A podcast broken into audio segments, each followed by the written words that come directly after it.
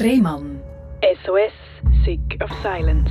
Herzlich willkommen bei SRF Virus, herzlich willkommen zu der Sendung Rehmann SOS Sick of Silence. Das ist die Sendung, wo man über Sachen redet, wo man sich nicht getraut in der Öffentlichkeit darüber reden, weil es sehr oft schambehaftet ist, nicht weiß, wie damit umgehen.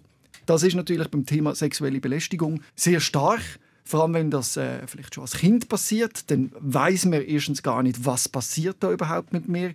Und auch später, wenn das passiert, vielleicht im Teenageralter oder so, dann ist das auch unglaublich schwierig einzuordnen. Ähm, wie geht man überhaupt mit dem um? Zeigt man das an? Meldet man das? Oder ist man äh, in einer Schockstarre und total überfordert und probiert zu überspielen? Das sind alles so Gedanken, die man sich natürlich in so einem Moment macht. Und das sind alles Gedanken, wo auch die Valerie ausgesetzt war in ihrem Leben und jetzt probiert, einen, einen, Weg zu finden und einen Umgang zu finden, mit dem können zu leben. Kann man das so sagen, Valerie? Habe ich das gut zusammengefasst? Ja, ich glaube, das trifft es ziemlich auf den Punkt, ja. Was hat dich dazu bewogen, grundsätzlich, dass du jetzt sagst, ich tue das nicht mehr unterdrücken, wie ich es jahrelang gemacht habe? Ähm, also, dass ich selber angefangen habe, darüber zu reden, hat auch bei mir zuerst eben ein bisschen einen Auslöser, ein bisschen einen Knall gebraucht. Ähm, und habe dann einfach jetzt in den letzten zwei Jahren gemerkt, wie, wie halt allgemein so psychische Beeinträchtigungen oder Probleme ganz anders gehandhabt werden, als wenn man eine körperliche Verletzung hat. Und ähm, einfach gemerkt, wie viel eben tabuisiert wird und stigmatisiert, was ich dann mit der Zeit mehr gefunden habe, hey, kann ja nicht sein. Und ähm, und eben darum jetzt gerade extra anfangen, darüber zu reden, mhm. um versuchen, das irgendwie auch ein bisschen zu normalisieren. Mhm. Ja. Es ist auch etwas, das man muss normalisieren muss, weil es kommt sehr oft vor. Mhm. Es erleben sehr viele Menschen und man schämt sich und will nicht darüber reden, weil man ja nicht die Person will sein, die so etwas erlebt hat. Und alle denken, oh je, meine. Ja, also bei mir ist es jetzt nicht so mit Scham verbunden, aber mehr so zu merken, dass es die Leute einfach überfordert, dass das so viel Unsicherheit und auch Unwissen ist, dass viele Leute können nicht anders als mit äh, Abwendung zu reagieren, einfach rein, weil sie überfordert sind. Also ich mhm. mache da niemandem einen Vorwurf, aber ähm, ja, dass, es eben, dass ich mich am Schluss nicht mehr getraut habe, darüber zu reden, aber nicht, weil ich mich geschämt habe, sondern weil ich gemerkt habe, ja, mein Gegenüber kann ich mit dem umgehen. Mhm. Ich habe auch große Angst gehabt, wie man das Gespräch führen will, dass man dich nicht als Opfer darstellt, quasi. Mhm. Und dass man das irgendwie aus einer Stärke heraus kann erzählen kann. Ich habe das erlebt und dass man nicht denkt, oh je, die Arme. Ja, ich habe auch mega Mühe damit, wenn jemand zu mir kommt und sagt, ah, oh, du Arme. So, Nein, bin ich nicht, mhm. ganz sicher nicht. Mhm. Das beweisest du auch heute, indem du eben da hockst und deine Geschichte erzählst, wo schon früh angefangen hat. Du hast gesagt, schon im äh, wie alt bist du gewesen? Im frühen Alter hast du das Gefühl gehabt, da ist etwas vorgefallen, wo du nicht genau kannst einordnen Ja, das war in der Primarschule, mhm. 6, 7. Genau. Mhm. Das ist dir aber erst später klar geworden, dass da wahrscheinlich irgendetwas komisch gelaufen ist? Oder hast du das schon im Moment gemerkt, dass da wahrscheinlich irgendetwas nicht stimmt? Ähm, nein, also so wirklich bewusst wurde ist mir das erst mit der Zeit. Ähm, ja, weil ich das halt als Kind, wenn jemand sagt, ja, das ist normal und das macht man so und das ist okay, dann ja, als sechsjähriges Kind glaubt man das. Mhm. Und erst mit der Zeit habe ich dann so ein bisschen realisieren, hey, nein, irgendwie stimmt nicht. Aber eben darüber geredet habe ich gleich nicht. Also meine, ich bin nie zu meiner Mama gegangen oder so und habe gesagt, ja, also meine Eltern haben von dem alles nichts gewusst. Mhm. Du bist ja quasi sozusagen die Vorzeigetochter gewesen, also hast du das selber beschrieben. Du bist sehr äh, gut im Sport, hast gute Noten gehabt. Äh, bist so eigentlich ein Mädchen, wo man sehr stolz darauf war als Eltern. Genau. Hast du das Gefühl gehabt, hast du das so auch etwas überspielt, krampfhaft, weil du gemeint hast, durch Leistung bekommst du viel Liebe? Oder bist du einfach so vom Typ her so gewesen? Ich bin sicher vom Typ her jemand, der wo ehrgeizig ist, der Herausforderungen braucht, der seine Grenzen entdecken und an denen umstoßen.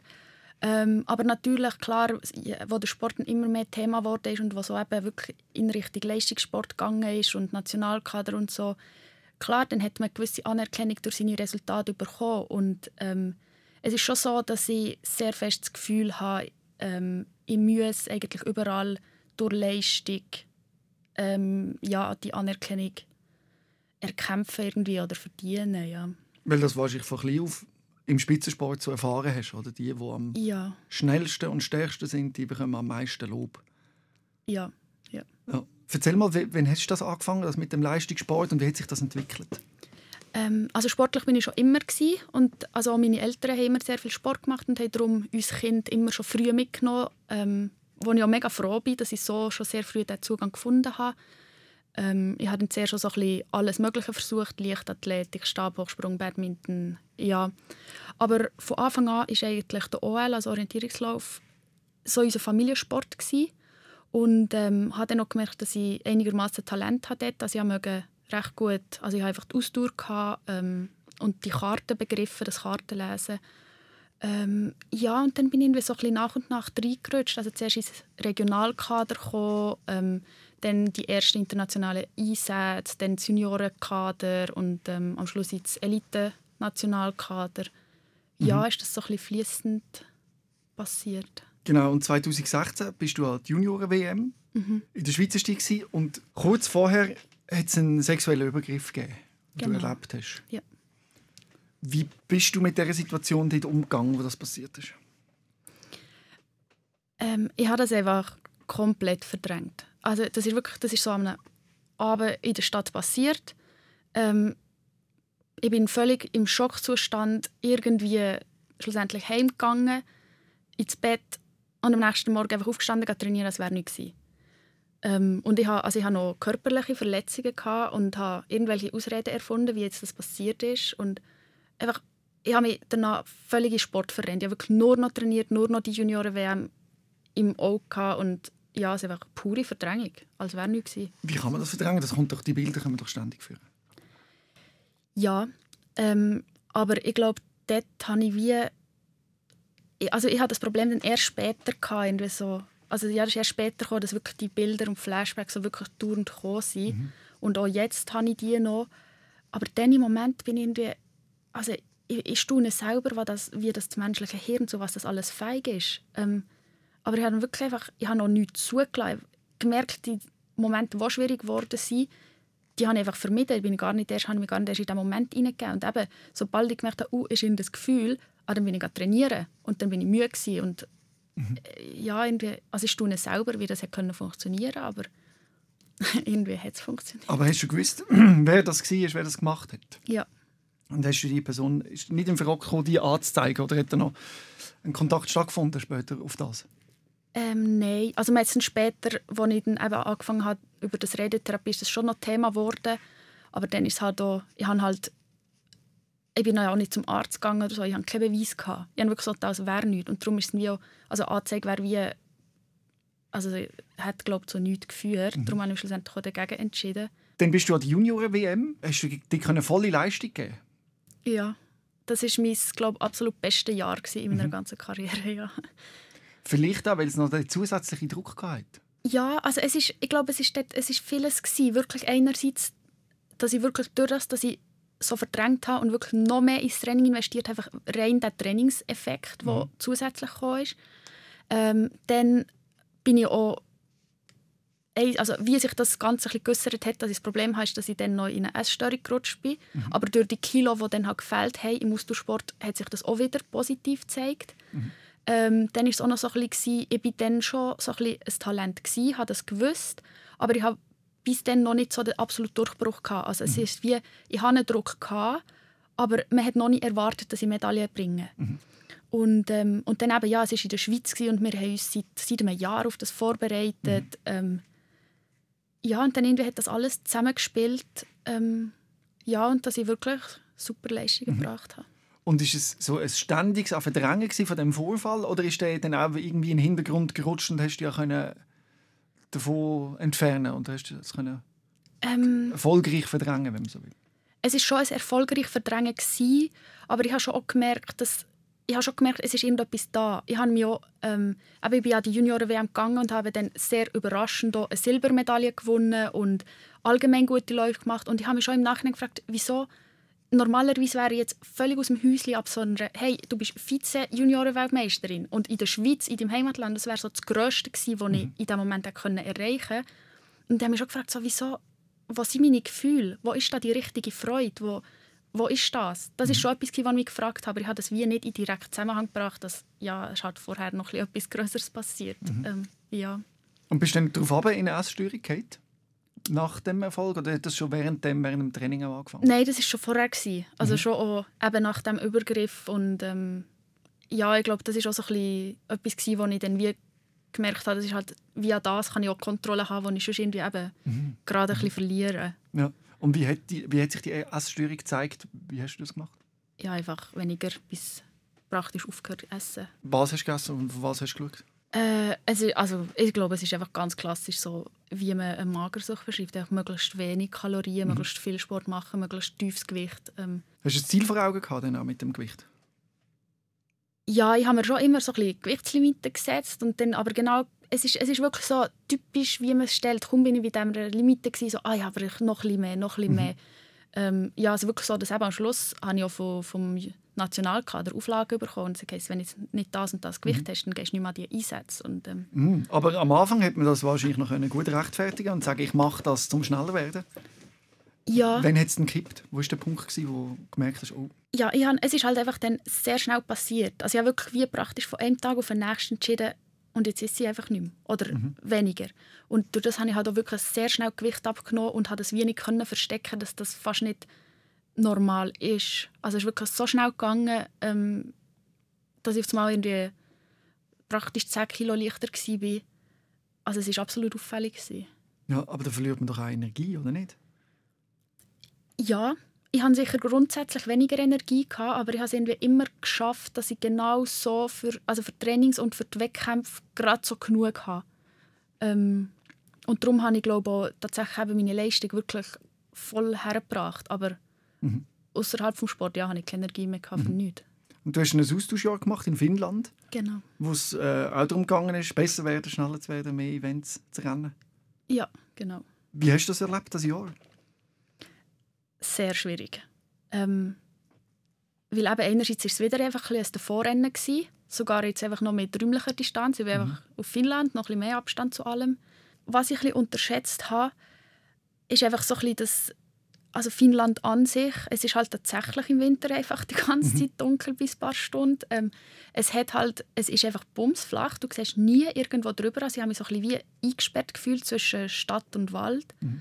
Ähm, dann eben auch so, dass der, ich bin mir noch nicht gewöhnt gewesen, dass der Fokus so fest auf dem Sport war wie dort und bin eigentlich ein bisschen überfordert mit dem.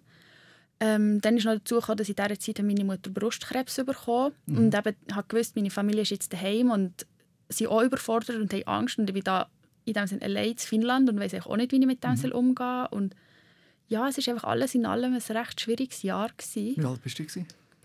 Ähm, was bin ich da? Das war 2017. gewesen. Also etwa 18. Ja. Und dann hat dich ein Kollege darauf angesprochen und gesagt, du, ich glaube, du hast ein Problem mit Messen. Genau, ja, ziemlich so. Also es war ein mega guter Kollege, mit dem ich immer schon viel Kontakt hatte und dann irgendwann hat er mich wirklich so direkt angesprochen. Mhm. Was hast du denn gesagt? Ja, also ich, dann, ich bin glaube irgendwo auch froh gewesen, dass es jemand mal gesagt hat, dass ich, oder dass mir wie jemand die Tür aufgemacht hat, um «Hey, du kannst jetzt darüber reden». Ähm, ich habe ihm das dann alles erzählt. Er hat dann auch mit mir geschaut, dass ich, dass ich dann das erste Mal zu einer, zu einer Ärztin gegangen bin. Also alles erzählt einfach von deiner Magersucht? Ähm, Ja, ja, erzählt, genau. Ja, ja. Nein, sonst nichts. Einfach nur rein, ja, was der Ernährung angeht. Und dann hätte die Ärztin können helfen Ja, mit dem, was ich ihr erzählt habe, sicher. Aber eben, ich habe ihr nicht mehr erzählt. Es ist einfach nur um das Essen gegangen. Also die Ursache quasi hat man nicht erforscht, sondern man hat einfach das Symptom... ja, respektive ich habe einfach gesagt, ja, die Ursache ist, ich, ich muss einfach ich muss meine Leistung bringen, ich will besser werden. So. Und ähm, ja, Wie hat man das in den Griff gebracht? Ja, also eben irgendwann hat es dann wirklich einfach die Auflagen gegeben und dann habe ich einfach gewusst, wenn ich weiter können Sport machen und auch wenn ich, ich gewusst, wenn ich, im, wenn ich an die nächste WM will, dann ich muss jetzt einfach irgendwie das Gewicht herbringen. Ähm, Also es war ein bisschen unter Zwang. Gewesen. absolut. Ja. Also und ich, ganz ehrlich, ich habe auch nicht immer ehrlich das Gewicht hergebracht. Also es gibt ja da tausend Tricks, wie man sich ein bisschen schwerer Viel Wasser machen trinken vorher Genau. und all das Zeug hast du alles gemacht. Ja, in den, in den sagen wir, schlimmsten Zeiten, ja. Es ist darum gegangen, für die EM 2018 zu trainieren, oder? Also während Finnland ist es noch um die Junioren-WM gegangen für 2017 Mhm. Ja. und danach ist dann die EM 2018 Und wie ist die Junioren-EM verlaufen? ähm, Auch wieder sehr erfolgreich. Mhm. Ähm, ja, irgendwie habe ich es geschafft, wieder meine Leistung herzubringen, Mhm. obwohl dann ist es mir eigentlich psychisch noch schlechter gegangen als in 2016. Aber irgendwie habe ich es wieder hergebracht, ja. Und wie hat sich das angefühlt? Scheiße. Also, wenn ich das, also ich muss auch ehrlich sagen, wenn ich zurückdenke, ich möchte nie mehr an die WM zurück. Nie. Mhm. Das werde ich nicht nochmal erleben. Auch wenn die Medaillen da waren und so, aber ja. es war absolut nicht cool. Gewesen. Und dann bist du ins Elitekader, also zu den mhm. richtigen, also zu den richtigen, zu Erwachsenen. genau. Und hast an der EM 2018 mitgemacht. Genau, ja. Und wie ist das dir gelaufen? Ja, das war eigentlich nochmal einer oben drauf. Also das war nochmal absolute Katastrophe. Gewesen. Und ich habe schon wie...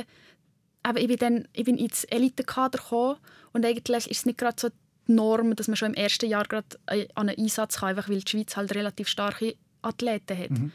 Ähm, und dann sind einfach die Selektionen rausgekommen und ich habe gesehen, dass mein Name dort ist und wirklich so mein erster Gedanke war einfach, nein, nein, oh, ja. oh Gott, nein. Und es ist auch wieder, es ist im Tessin, also wieder in der Schweiz, heisst mhm. wieder ein riesen Ding im Kader. Mhm. Ähm, ja, und dort, habe ich wirklich, dort ist wirklich der Druck so groß geworden, dass ich es fast nicht mehr konnte. Und ich bin auch dort am Start gestanden, schlussendlich, von diesem Lauf. Und wirklich, am liebsten wäre einfach in Tränen ausgebrochen. Aber, und mhm. dort habe ich dann meine Leistung auch nicht gebracht. Also dort habe ich einen recht schlechten Lauf abgeliefert. Also physisch habe ich, habe ich schon gute Zeiten gebracht. Also wenn man jetzt die reinen Lauftraining und Wettkämpfe angeschaut hat und Nein, es ist wirklich einfach im Kopf, wo ich, wo ich es nicht mehr mögen. Hätte das jemand merken können oder wäre das ein Wunsch von dir, dass vielleicht jemand vom, vom Trainerstaff oder so zu dir gekommen wäre und gesagt hätte, hey, ich glaube, wir müssen reden? Ähm, also ich habe das immer wieder ein bisschen angetönt. Gerade auch, also jetzt nicht, bei den, gegenüber den Nationalkadertrainer bin ich halt immer ein bisschen vorsichtig gewesen, weil eben schlussendlich gleich ums Kader gegangen und da, also ja, musst halt, bist verpflichtet als Athlet, dass du dort voll dahinter bist und alles investierst. Ähm, aber bei meinen persönlichen Trainern habe ich schon immer wieder gesagt, hey, ich komme nicht zu Schlag mit dem Druck, irgendwie, es, mhm. mir geht es nicht gut. Und also so schlussendlich ist dann noch die ganze psychische Sache aufgekommen, weil ich eben irgendwann schon gesagt habe, hey, es, es geht nicht mehr. Aber es ist auch schwierig zu verstehen, weil du dich auf eine Art so verschliessest und eben dich nicht getraust, offen darüber zu reden. Und das ist auch dann so schwierig, das zu sehen, oder? Weil auf eine ja. Art willst du eben deine Leistung bringen und so tun, als wäre alles okay, aber auf die andere Art ist auch eine andere Idee. Absolut, ja. ja. Und das hat dann auch schwierige Situationen gegeben, gerade halt mit anderen äh, Mitathletinnen, die dann halt wie gefunden haben, ja, tu jetzt nicht so, du bist mhm. ja gut und so. Und wenn ich schon gewusst habe, ja, sie haben recht, ich sollte nicht reklamieren, aber in mir drin ist es halt nicht okay gewesen und das habe ich halt eben nicht gesagt, nicht können sagen und ja, es hat schwierige Situationen gegeben. Nach der EM hast du einen Knorpelschaden gehabt? Ja. Was ist das genau für ein Knorpelschaden gewesen? Was ist dir passiert? Ähm, also wie es passiert ist, wissen wir tatsächlich bis heute mhm. nicht. Aber ich hatte über längere Zeit äh, Knieprobleme. Mhm. Ähm, und dann ja, habe ich das dann irgendwann mal abgeklärt, was wirklich, wo ich fast nicht mehr können laufen Und dann hat man gesehen, genau, dass sich hinter der Kniescheibe ein Stück Knorpel rausgelöst hat, also wirklich abgebrochen ist. Mhm. Ähm, genau, und das hat noch Operationen zur Folge und eine lange Pause. Und genau, ist eben dann so ein bisschen der Auslöser für alles. Aber dort hast du die Idee, wieder zurückzukommen. Absolut. Also ich will zurückzukämpfen ja. und ja. hast aber gewusst, du musst zwölf Monate in der Reha. Genau. Und dort bist du natürlich noch mehr konfrontiert worden. Hast du wahrscheinlich nicht mehr davor rennen weil du nicht mehr rennen Genau. Ja, ich hatte dort, also zuerst bin ich recht gut mit dieser Situation umgegangen und positiv gewesen und auch irgendwie froh gewesen, dass ich jetzt einfach zumindest für einen Moment mal irgendwie gerade keine Leistung muss bringen muss. Ähm, und dann habe ich aber eben auch immer mehr gemerkt, dass all das, was ich bisher durch den Sport verdrängt habe, das kann ich jetzt nicht mehr verdrängen. Mhm. Ich bin viel mehr mit mir selber, mit meinen Gedanken ähm, konfrontiert. Und ja, dann ist das immer mehr raus, äh, ja, bis ich, bis ich es nicht mehr können unterdrücken und bis ich wirklich am Boden war. Wie hat sich das so gezeigt im Alltag? So Schlafstörungen hast du beschrieben. Was war noch so? Wie, wie hast du dich gefühlt dort? Ja, genau. Also das war etwas. Gewesen. Dann hat es eben angefangen, dass, dass dann die Flashbacks kamen, also eben die Bilder mhm. von dem Ereignis, dass ich das wie immer wieder mhm. erlebt habe. Ähm, ich bin auch einfach, mir ist es einfach auch schon von der Stimmung her überhaupt nicht gut gegangen. Also ich hatte keine Motivation, keine Lust mehr für nichts, ähm, keine Freude mehr wirklich. Ähm, ja, habe dann auch, auch nicht mehr wirklich meinen Reha-Plan verfolgen. Also halt die mühsamen Aufbautrainings, die langweilig waren und so. Was, ja, einfach gemerkt, dass, dass es immer mehr irgendwie runtergeht und dass ich immer weniger irgendetwas machen mag. Mhm. Dann hätte ich deine Trainerin darauf angesprochen und gesagt, was sollte man vielleicht mal abklären oder wie ist das gelaufen? Ja, also eben durch, sie war eh näher dran mhm. und halt gerade wegen dieser Knieverletzung, was ja natürlich direkt Einfluss auf den Sport und auf das Training hatte, ähm, ist sie immer im Bild gewesen. Ähm, und ja, wir sind dann ich habe dann habe mich auch langsam eher ein bisschen öffnen. Sie war dann noch die erste, die ich gesagt habe, dass es eben zu einem Übergriff gekommen ist. Bring mir mal an den Moment. Das muss ja ganz heftig sein für, die, für dich. Der Moment, wo du ihr das erzählst. Ja. Wo ist das passiert? Wie ist das passiert? Und wie hast du das geschafft? Ähm, ich muss sagen, ich kann mich nicht mehr ganz genau erinnern, mhm. wie das dann war. Ähm, ähm, also was, ich habe mit ihr auch immer sehr offen über die ganze Ernährungsgeschichte mhm. geredet und habe auch schon durch das ein grosses Vertrauen in sie gehabt. Ja, und ich weiß ich nicht genau, wie das gegangen ist, aber wir hatten mal, wir mal ein Gespräch zusammen und dann irgendwie, habe ich das, glaube irgendwie angedeutet. Dann auch noch so ein bisschen ähm, durch die Blumen, also nicht so direkt, hey, es hat einen sexuellen Übergriff gegeben, sondern ich glaube recht so ein bisschen ähm, verschwommen gewesen, wie ich es dann gesagt habe. Ähm, aber schlussendlich, dass es klar war. Äh, genau. Mhm. Also quasi mir ist dort etwas passiert? Ja, irgendwie. Äh, es ist wirklich, ich habe recht viele Erinnerungslücken, was so mhm. den mhm. Anfang von dieser psychischen Geschichte angeht. Also der Anfang, wie ich das dann angefangen mhm. habe angehen. Mhm. Ähm, genau. Aber durch das, dass du das beschrieben hast, hat sie dann das Gefühl gehabt, du brauchst jetzt psychiatrische Hilfe? Ja, also sie hat halt, eben, ich habe ihr auch schon den Rest gesagt, mhm. dass sie nicht schlafen kann. Dass mhm. Sie hat ja auch gesehen am, am ja. Training, dass ich, mhm. dass ich es nicht wirklich herbringe. Ähm, Wie hat dein Umfeld auf das reagiert? Also deine Eltern ganz konkret? Ich habe dann, meine Eltern haben bis dann noch nicht gewusst. Mhm. Die haben, du hast alles versteckt? Ja. Also ich habe halt auch nicht mehr daheim gewohnt. Mhm. Darum war das wie relativ einfach gewesen, sozusagen. Ähm, wo man es natürlich gemerkt hat, ist einerseits in der Ausbildung. Ähm, und also ich habe Physiotherapie studiert mhm. und hatte noch Praktika gehabt. und beim Arbeiten habe ich gemerkt, hey, ich, kann, ich bringe einfach, ich, ich kann nicht mehr den ganzen Tag arbeiten. Ähm, und dann ist es aber auch schlussendlich, wo wirklich fast zum Überlaufen war, ist glaube wirklich ähm, im Winter 2019 an einem Anlass vom Nationalkader, wo ich wirklich dann einfach körperlich zusammengebrochen bin und wo so wirklich geheißen hat, jetzt, jetzt wird etwas gemacht. Was war das für ein Anlass? Wo bist du? Wie bist du zusammengebrochen? Also eben, wir sind dann das ganze Schweizer Kader sind in Mackling oben gewesen, mhm. Ende Jahr. Ähm, es ist darum gegangen, Jahresrückblick, ähm, Ausblick auf die nächste Saison. Also es ist echt sehr viel zulassen gewesen. Es ist nicht ein körperlich strenger Anlass gewesen. Ähm, ja, und dann haben wir dort Pause von, von irgendeinem Vortrag. Ich bin rausgegangen aufs WC und dann bin ich wirklich einfach zusammengeklappt, mhm. also ohnmächtig geworden. Ähm, ja, also es waren eben Kaderärzte auch dort gewesen. Das heisst, ich bin eigentlich mhm. sofort betreut worden. Und dort hat auch, meine Trainerin auch dort gewesen, und die hat dann eben auch so ein bisschen gesagt, eben, es sind halt noch andere Sachen mhm. da. Ähm, und hat dann auch so ein bisschen den Leid übernommen eigentlich. Mhm. Und ähm, hat mich dann noch zu sich heimgenommen an diesem Abend. Also, weil ich dann wie auch so ein bisschen von den Ärzten aus die Wahl hatte, ja, entweder gehst du jetzt ins Spital oder eben mhm. mit ihr. Da bin ich natürlich mit ihr Stark. gegangen. Ist die Bindung heute noch zu ihr? Ja. Sehr gut. Ja. Dann bist du in eine psychiatrische Abklärung, oder wie man das will sagen, in ein Gespräch Hast du dort von Anfang an bist offen damit umgegangen? Hast du gewusst, mit dem Psychiater kann ich offen oder mit der Psychiaterin? Was ist es? Es war ein Psychiater und nein, nein. Ähm, also ich habe schon schon vorher bin ich mal ein paar Mal bei ihm mhm. und habe dann die Therapie wieder unterbrochen und eben dann wieder aufgenommen und ich habe wie ihm gesagt, glaube ich, eben, es hat diesen Übergriff gegeben, aber wir waren viel mehr dran, einfach so im, an den Symptomen jetzt zu schauen. Also, mhm. Wir haben das medikamentös versucht einzustellen und äh, versucht, eben, das mit dem Schlaf zu regeln und mehr so ein bisschen im Jetzt mhm. Gewesen, aber nicht wirklich eben die Ursache angeschaut. Mhm. Er war dann aber der, der eben am Ende des Jahres gefunden hat, vielleicht sollte man stationär gehen. Mhm. Genau. Das hast du noch gemacht oder hast du gedacht, oh, um Himmels Willen, was ist denn das? Ich habe doch jetzt in der Psychiatrie, meine alle also ich habe mich schon, das im Schrank ich habe mich schon sehr lange dagegen gewehrt, aber nicht wegen dem Bild, was nach außen geben kann, sondern mhm. einfach aus meiner eigenen Angst. Ich habe dann irgendwann zugestimmt, dass man den Eintritt plant und habe am Abend vor dem Eintritt wieder angerufen und gesagt, nein, ich komme nicht. Also ich hatte einfach Lampenfieber. Mhm. Ich, einfach, ja, ich hatte einfach Angst. Gehabt. Mhm. Und dann bin ich zuerst eben nicht gegangen. Und dann? Ähm, und dann habe ich es wieder ein paar Wochen versucht, irgendwie durchzuwürgen mit diesen Medikamenten und aber eben auch immer mehr Feldzeiten gehabt beim Arbeiten mhm. und ähm, ja, bis ich dann wirklich selber gemerkt habe, hey, es geht nicht mehr. Auch wirklich mit allen Symptomen und so. Wenn dann, ja. Hast du da Beruhigungsmedikamente genommen in dieser Zeit? Ja. Sind die, äh, das ist ja auch, oder? Da rutscht man schnell in Abhängigkeit. Hast du das auch erlebt, dass es nur noch mit denen gegangen ist? Ja, definitiv. Mhm. Ja. Was war der Grund, dass du das Gefühl hast, ich muss gleich gehen? ja, ich habe es einfach nicht geschafft. Und mhm. auch mit meinem damaligen Freund, also ich, auch, ich habe schlussendlich Weihnachten mit ihm verbracht und ich war nicht fähig Weihnachten irgendwie, ich bin nur rumgelegen und mhm.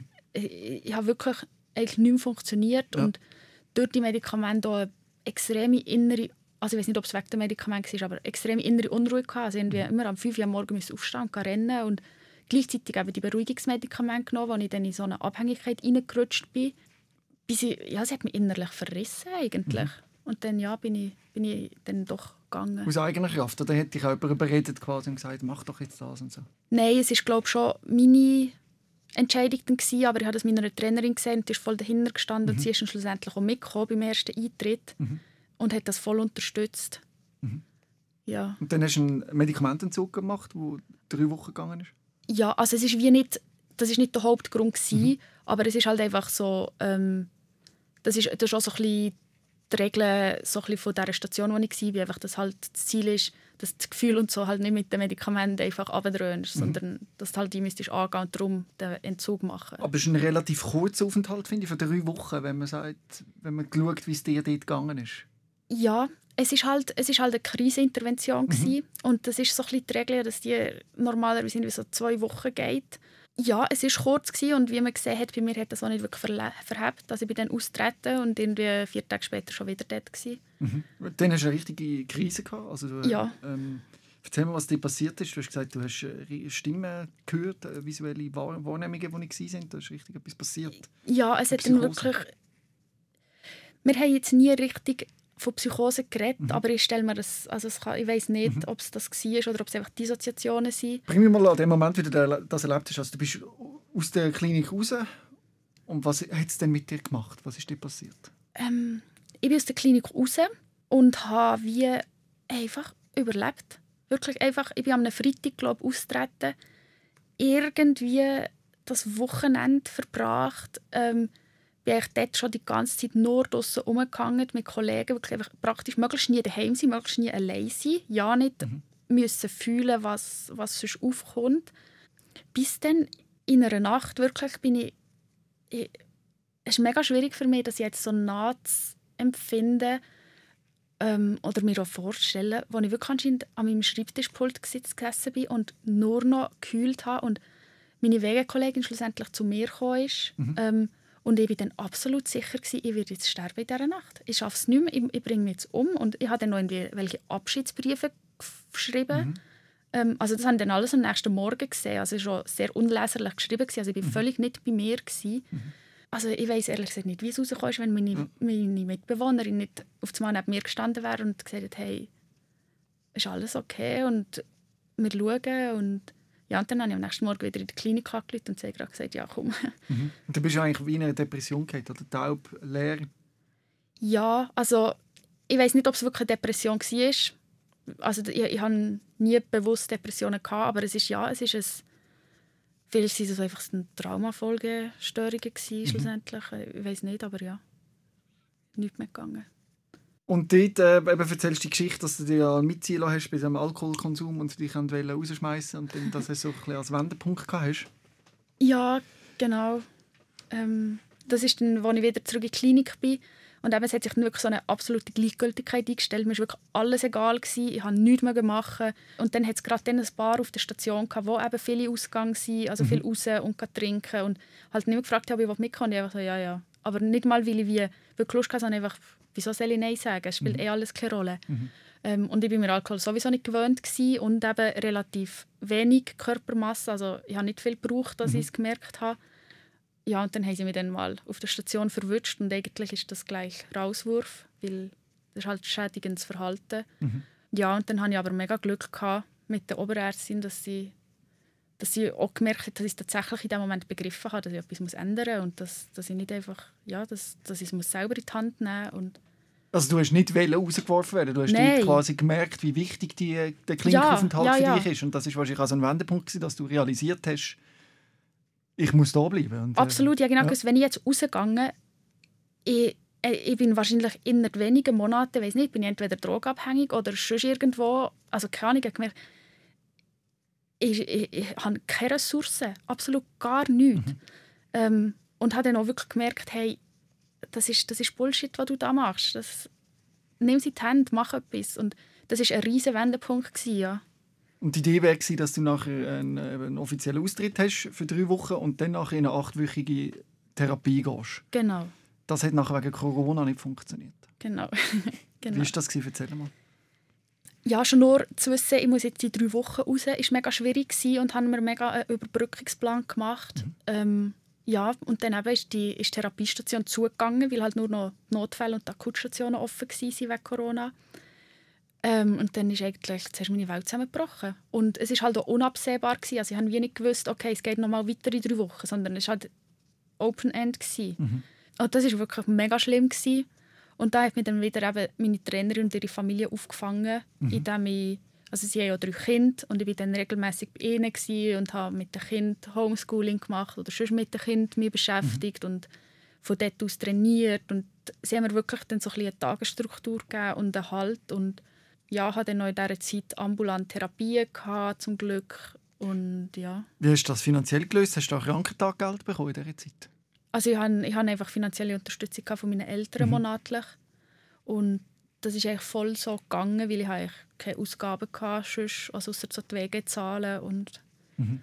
ähm, aber sonst eigentlich nicht gross. Und dann hatte ich auch noch Sponsoren gehabt, also ich war mhm. ja dann immer noch im Kader gewesen. Darum ist das, also finanziell ist das recht gut gegangen. Mhm. Dann hast du wieder in eine Klinik eintreten Genau, ich bin dann wieder, also es ist alles, meine, all meine Aufenthalte waren immer der, auf der gleichen Station gewesen. Mhm. Genau, schlussendlich war der Eintritt wieder möglich für das Programm. Mhm. Was ist das für ein Programm? Ähm, also es heißt DBT und es ist eigentlich ein Programm für Borderline-Patienten. Mhm. Ähm, aber eben, es ist schon sehr geeignet für grundsätzlich alle Leute. Also ich habe keine Borderline und trotzdem es hat mir sehr viel gebracht. Mhm. Was ist dir passiert, dass man das ein bisschen nachvollziehen kann? Was passiert in so einer Therapie? Ähm, es hat einfach, es ist, es hat ganz viele verschiedene Arten von Therapien, ähm, wo man lernt mit Gefühlen umzugehen, wo man lernt auf sich selber Acht geben oder auch merken, was sind meine Bedürfnisse. Ähm, man, man, man, bekommt so ein bisschen, man lernt so ein, bisschen ein Handbuch für sich selber eigentlich. Wie gehe ich mit mir selber um, wie gehe ich mit meinen Emotionen um. Oder dass man ein lernt, nicht alles immer zu bewerten. Ähm, ja, einfach, man, man, man, lernt sehr viele Skills. Mhm. Und dann bist du quasi, während du in dieser Klinik warst, gerade nochmal mit deinem Trauma konfrontiert worden. Du hast etwas sehr Ähnliches nochmal erlebt. Genau, es ist dann echt zu einer Retraumatisierung gekommen. Mhm. Ähm, ich bin dann eben nach drei Wochen, ich war schon drei Wochen in der Klinik gewesen, bin dann ähm, an einem Wochenende relativ spät in der Nacht heimgegangen, weil es ist so war, dass man eine Nacht hat daheim schlafen immer, um eben den mhm. Bezug behalten zu außen und zu seinem eigenen Leben eigentlich. Ähm, und dann ja, auf dem Heimweg ähm, ist so eine Betrunkene gekommen und hat das Gefühl gehabt, ja, ja, er wüsste, was mir gut tut und was ich brauche. Und, und bei mir ist, in meinem Hirn hat sich einfach gerade wie alles wieder, alle Schalter wieder gelegt von der Erfahrung vom ersten Mal und ich habe einfach absolut nicht mehr reagiert. Und ja, dann ist es nochmal zu einem sexuellen Übergriff gekommen, währenddem, dass ich eigentlich ja schon an der Traumatherapie dran war. Mhm. Ähm, und das ist dann, ja, das hat eine rechte Krise ausgelöst.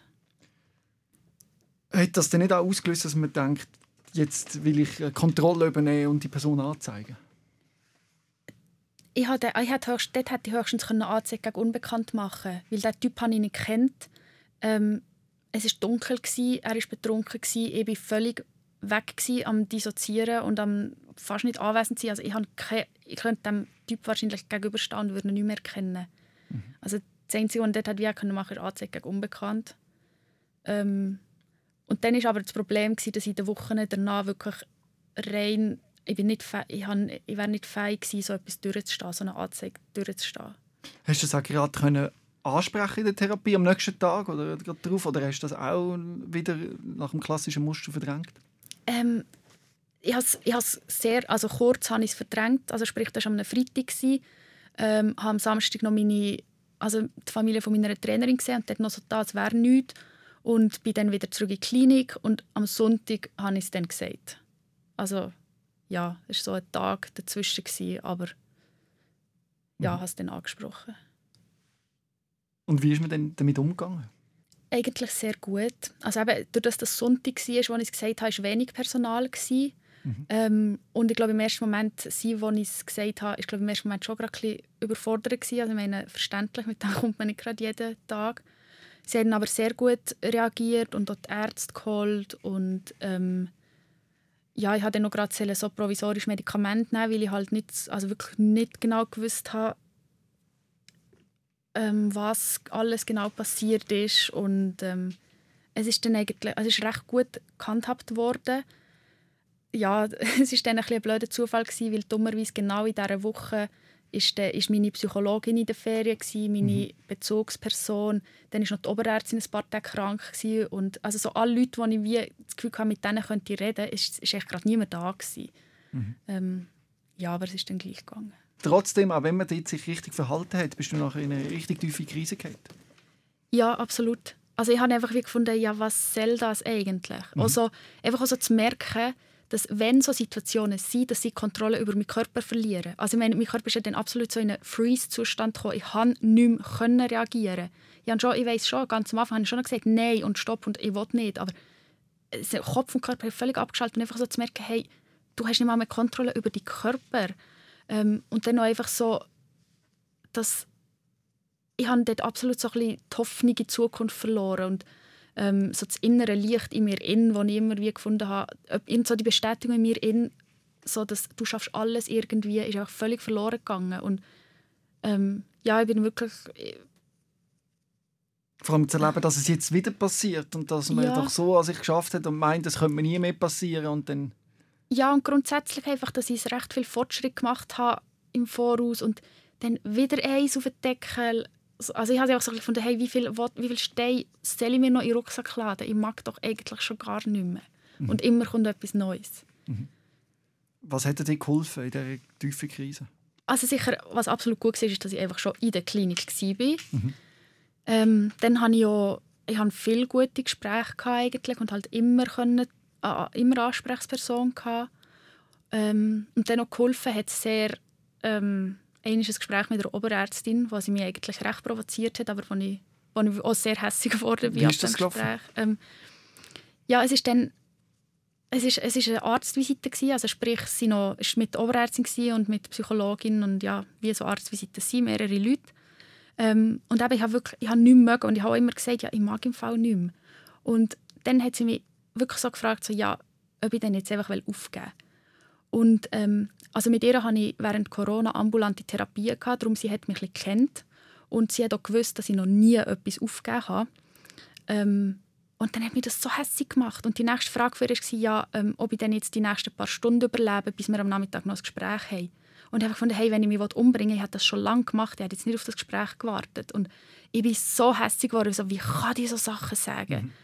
Und das hat mir aber voll Tritt ins Fürli gegeben eigentlich. Und ich gefunden, hey, und jetzt hast du recht und du gehst nicht auf. Und also gerade im Moment, jetzt in der letzten Woche, denke ich immer wieder an die Situation, dass es fasziniert mich mega, wie sie mich dort absolut richtig gepackt hat. Und mhm. durch die Provokation hat das bei mir einen Schalter umgelegt, so hey, und jetzt...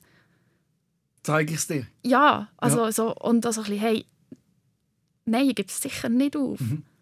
Mhm. Ja. Du bist elf Wochen in dieser Klinik, gewesen, bist dann, hast du auch den Rücktritt gegeben vom Spitzensport. Mhm.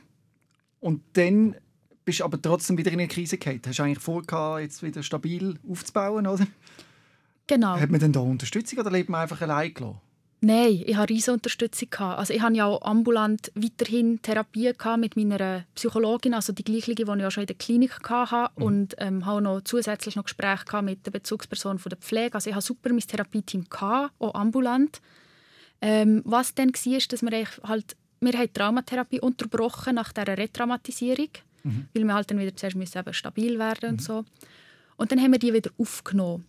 Und es ist einfach, mir ist grundsätzlich in mir selber schon viel besser gegangen, aber ich habe einfach diese Therapie nicht, die ist so heftig gewesen, mit diesen Expositionstherapien und dass so die Erlebnisse wirklich bis ins Detail musst durchcatchen und erzählen und hören und ich habe einfach, ich bin wirklich ich, ja, ich hatte nur noch Flashbacks und dissoziiert und den Alltag nicht mehr auf die Reihe gebracht habe, momentan auch wirklich mega Angst vor allem und nichts und bis ich einfach wirklich gemerkt habe, ich, ja, ich, ja, bis ich den Alltag wirklich nicht mehr hergebracht habe.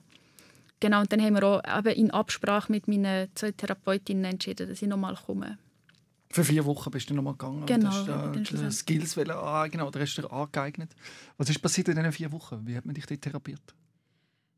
Ähm, also wir haben weitergemacht mit der Traumatherapie, einfach eben im stationären Setting. Ähm, gleichzeitig haben wir auch weiter gesucht, eben, wie kann ich mit diesen Flashbacks umgehen, wie kann ich Dissoziationen vorbeugen. Ähm, ja, einfach alles nochmal so versucht zu stabilisieren, noch ein bisschen mehr so Hilfsmittel zu finden.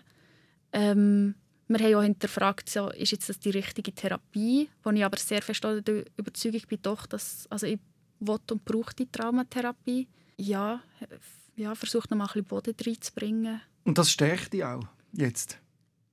Ja. Die ja, ganze Therapie? Auf jeden Fall. In diesen vier Wochen Traumatherapie ist ja vor allem darum gegangen, dass du wieder deine Kraft findest, äh, dass du Skills bekommst, dass du vielleicht eine gewisse Selbstständigkeit zurückgewinnen kannst. Mhm. Und ich kann mir vorstellen, wenn man äh, abhängig ist von den Eltern, oder, die einen finanziell unterstützen und so, das ist sicher auch ein schwieriges Setting. Wie, mhm. man dort, wie, wie sind ihr dort verblieben? Ja, das ist definitiv schwierig. Sind wir auch ein paar Mal aneinander geraten. Ähm, und dann aufgrund, ja, nach mehreren Diskussionen, auch schon das ganze Jahr durch, haben wir dann eben wirklich entschieden, dass wir mal so ein bisschen auf Distanz gehen. Also es ist von innen aus wie auch von mir. Ähm, und das hat mir dann noch wie eine gewisse Erleichterung gebracht und Selbstständigkeit. Mhm. So. Und jetzt stehst du einfach allein auf der Beine und bist für alles verantwortlich. Mhm. Und ist sehr bestärkend gewesen, ja. Mhm. Und du gewünschst dir jetzt alles auch zurück, oder? Du kommst auch jetzt in deine Kraft, kann man sagen. Oder was sind mhm. so die nächsten Schritte vom Prozess? Das ist ja alles noch sehr frisch, wenn wir ehrlich sind. Du bist jetzt erst sehr, neu ja. auf dem Weg ja. von der Verarbeitung. Und das ist äh, eigentlich auch immer ein Zeichen von Stärke, oder? Können ansitzen und das so ruhig erzählen, wie du das machst? Ja, ähm, ich glaube wirklich, was jetzt so dazu geführt hat, ist wirklich, dass ich irgendwie irgendwo sehr einverstanden bin mit mir selber. Also ich kann mittlerweile völlig dazu stehen, wer ich bin, was ich bin, was ich mache, was ich sage. Ähm, ich kenne meine Stärken und Schwächen. Mhm. Ich habe nach wie vor ähm, Therapien und ich habe wirklich, ich glaube, ich habe unglaubliches Glück mit meinen Therapeutinnen. Ähm, und das alles, ja, das gibt mir sehr viel Kraft. Wenn ich mir überlege, wie einschneidend die Backflashes sind an die Momente, wo du erlebt hast, die so wirklich dramatisch sind und dich immer völlig aus dem Konzept gerissen haben und wahrscheinlich wie eine Schockwelle über den Körper gegangen sein Kannst du heute diesen Moment, wenn du zurückschaust, anders begegnen? Ähm, Oder kommen die immer noch so? Ja, also Flashback ist immer noch an der mhm. Tagesordnung und mhm. das ist auch so einer der grössten Punkte, wo ich immer noch am dran bin eigentlich. Ähm, und ich bin ja immer noch in der Traumatherapie, mhm. also wir sind immer noch dran am versuchen, genau so Sachen irgendwie mit der Zeit können zu verringern. Ähm, ich kann sicher anders damit umgehen, aber es gibt auch heute noch Momente, wo ich wirklich einfach verzweifle und bei meiner Therapeutin im Büro hocke und nur am Heulen bin und das Gefühl habe, das bringe ich nie mhm. her. Und so weniger man etwas nicht denken will, umso mehr kommt es. Das ist ja das eigentlich, oder? Also ja. umso mehr man will, ah, den Gedanken will ich nicht mehr haben, umso mehr kommt er wieder. Und dann, äh, also ja, und also was halt noch so ein bisschen ist, ich meine, also bei mir ist jetzt so, die Flashback, die ist halt nicht nur auf der gedanklichen Ebene, sondern auch körperlich. Also mhm. Also ich, wirklich, ich fühle mich absolut in diese Situation zurückversetzt und für mich ist das dann ein Moment lang Realität. Mhm. Und darum ist das wie wirklich ein tägliches Erleben von, dem, von diesen Vorfällen. Und das ist wahnsinnig schwierig zum Aushalten. Und darum eben, auch wenn ich jetzt sehr viel stärker bin und wirklich mit ganz anderen Ressourcen da hocke, es ist auch jetzt manchmal, eben halt es fast nicht aus. Mhm. Aber darum bin ich auch immer noch in Therapie und versuche mir immer noch an dem zu arbeiten. Mhm. Sind es konkrete Triggerpunkte, die mit dem zu tun haben? Oder geht es auch wie eine Stufe noch weiter, dass du Sachen assoziierst mit einem Wort oder mit einer Zahl oder irgendwie so, wo das holt? Ähm, es hat beides. Also mhm. Es gibt wirklich Momente, wo ich tatsächlich halt sehr ähnlich so erlebt habe. Mhm ähm, und darum durch das ein Auslöser ist. Aber es kann grundsätzlich aus dem Nichts kommen. Also aus irgend, ich, ich habe schon ein Foto gesehen und zack, ist das der Auslöser gewesen. Mhm. Oder, wenn du das Foto länger anschaust, findest du etwas? Ja, meistens hat es schon irgendeinen Zusammenhang, ja.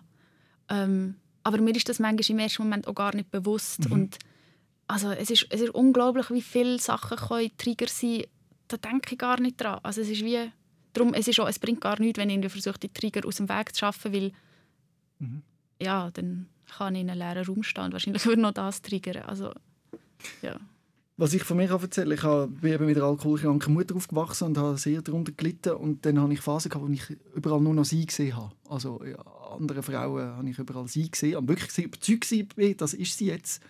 Oder wenn ich eine Zahlenkombination gesehen habe, ihr Geburtsdatum oder ihren Jahrgang oder, ihr, ihr, oder irgendwie etwas, wo mich an einen Tag erinnert hat, wo etwas war, ist das wirklich wie, eine, wie ein, also einfach auf mich eingebrochen. Mhm. Und zum Glück ist das heute nicht mehr so. Aber ich habe da lange müssen, mich damit auseinandersetzen und das anschauen. Und ich glaube, ich glaube also es ist nie weg. Immer noch, wenn ich das, das Dat- das Datum sehe von ihrem Geburtstag zum Beispiel, dann kommt mir, dann kommen mir so Sachen in den Sinn. Aber ich habe jetzt einen Umgang gefunden, der nicht mehr so überbordet. Also, dass ich nicht mehr das Gefühl habe, oh shit, das macht mich jetzt völlig fertig. Ich habe einen Weg gefunden, mit dem zu leben. Und ich glaube, das ist möglich, also weil ich das so erfahren habe in Mhm. meiner Geschichte.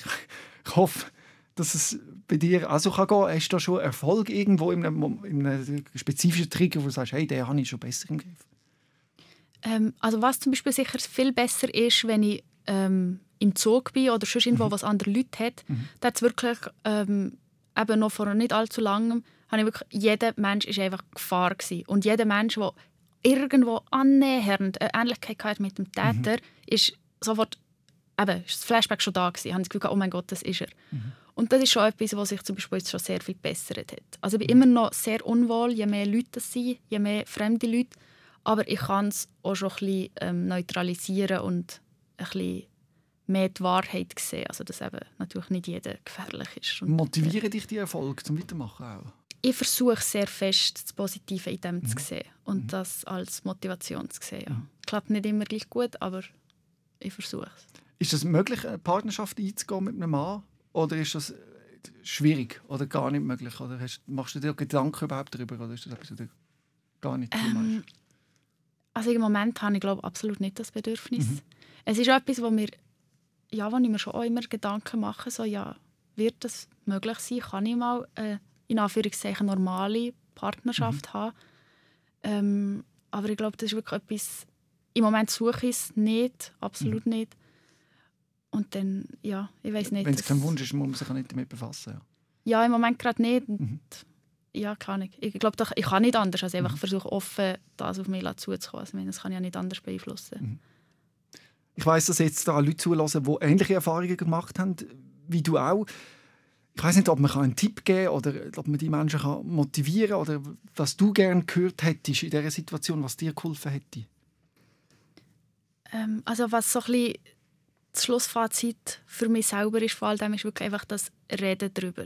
Wirklich einfach und sich gar nicht überlegen, ah, wie kommt es sich an und ähm, aber ist es überhaupt ist es überhaupt der Wert darüber zu reden, ist es überhaupt genug schlimm und auch so ein bisschen, ich schäme mich so ähm, einfach wirklich einfach darüber reden. Ich, ich persönlich finde, das ist der einzige Weg zum zum können Fortschritt machen. Und nicht Rücksicht nehmen. Auf wer denn Rücksicht nehmen? Man fragt sich immer, ja, kann ich denn das erzählen? Ich muss doch Rücksicht nehmen. Ja, aber das ist gerade, wenn man professionelle Hilfe sucht, die Leute sind genau für das da. Und auch ich habe die Erfahrung gemacht und mache es immer noch, wenn ich habe das Gefühl habe, nein, das kann ich doch nicht erzählen.